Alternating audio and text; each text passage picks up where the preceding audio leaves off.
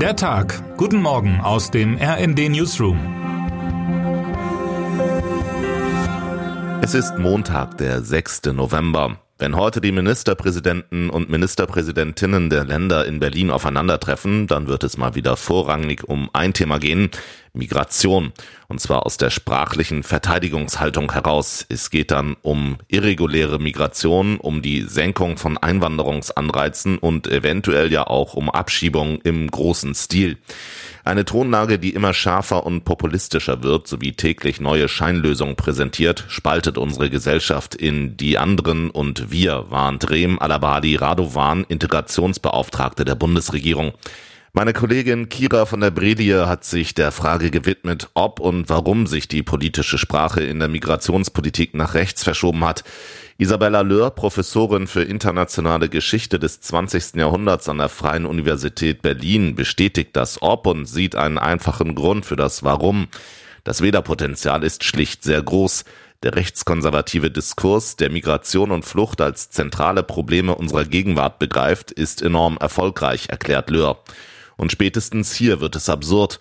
Um dieses Wählerpotenzial abgreifen zu können und nicht den Rechtspopulisten zu überlassen, verschärfen alle Parteien, CDU, CSU und FDP in besonderem Maße, ihren Ton. Migration wird zum reinen Problem, Deutschland im Belagerungszustand, aber Sprache formatiert auch unser Denken und viele Menschen werden entweder in ihren Sorgen bestätigt oder entwickeln erst ein Bewusstsein für das Problem Migration. Sprich, das Wählerpotenzial steigt. Und nicht wenige dieser Wähler wenden sich den Parteien zu, die klare schwarz-weiße Lösungen in der Migrationsfrage anbieten, Rechtspopulisten. Und spätestens hier beißt die Henne in das Ei oder so ähnlich. Wie gesagt, der ganze Ablauf ist absurd. Noch einmal, heute geht es um wirklich wichtige Themen. Einen guten Überblick gibt die Zusammenfassung meiner Kolleginnen Alicia Mentgen und Christina Dunz. Aber RND-Hauptstadtkorrespondent Markus Decker schrieb mir schon vor einigen Tagen aus dem Herzen, als er in der Migrationsdebatte um mehr Maß und Mäßigung bat. Es ist ja völlig richtig, in vielen Feldern der Migrationspolitik müssen dringend Lösungen her. Vielleicht geht von Berlin heute ein echtes Signal aus, zumal im Anschluss an die Ministerpräsidentenkonferenz auch Bundeskanzler Olaf Scholz mit den Länderchefs und Länderchefinnen reden wird. Das Thema Migration wird die heutige MPK beherrschen, keine Frage, aber es ist bei weitem nicht das einzige wichtige Thema. Haben Sie zum Beispiel ein 49-Euro-Ticket und wussten Sie, dass Sie sich dafür eventuell bald einen neuen Namen merken, weil es teurer wird oder ihn ganz aus Ihrem Wortschatz streichen müssen, weil es wegfällt?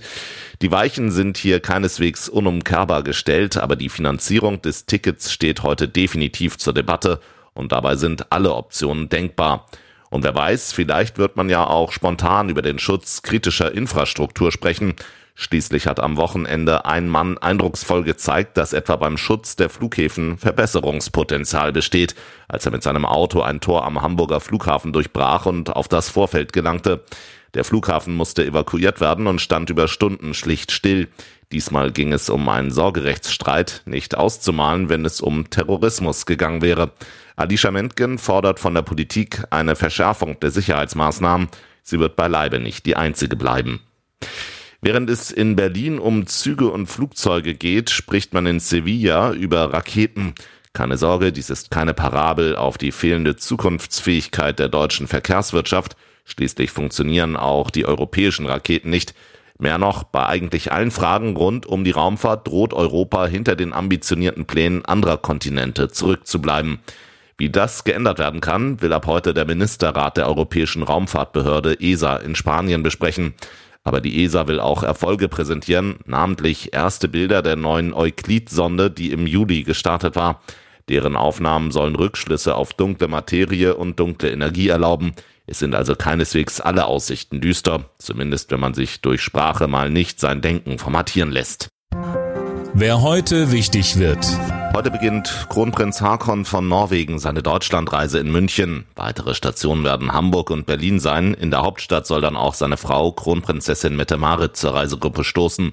Die norwegischen Royals sind beliebt in ihrem Land. Das heißt aber nicht, dass sie keine Schlagzeilen über Drogenskandale und verrückte Familienmitglieder hinter sich hätten.